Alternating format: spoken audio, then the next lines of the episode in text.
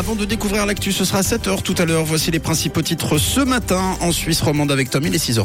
Valérie Ditli multiplie les accusations après des soupçons de nomadisme fiscal. C'est désormais le passé universitaire de la conseillère d'État vaudoise qui est remis en question.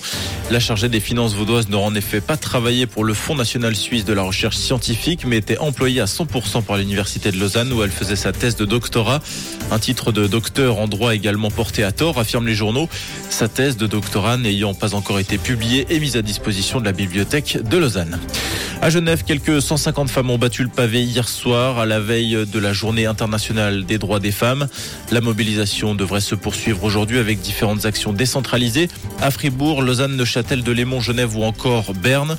Pour la coordination romande de la grève féministe, cette journée sera l'occasion de protester contre les injustices et de lancer un appel à une nouvelle grande grève féministe prévue le 14 juin.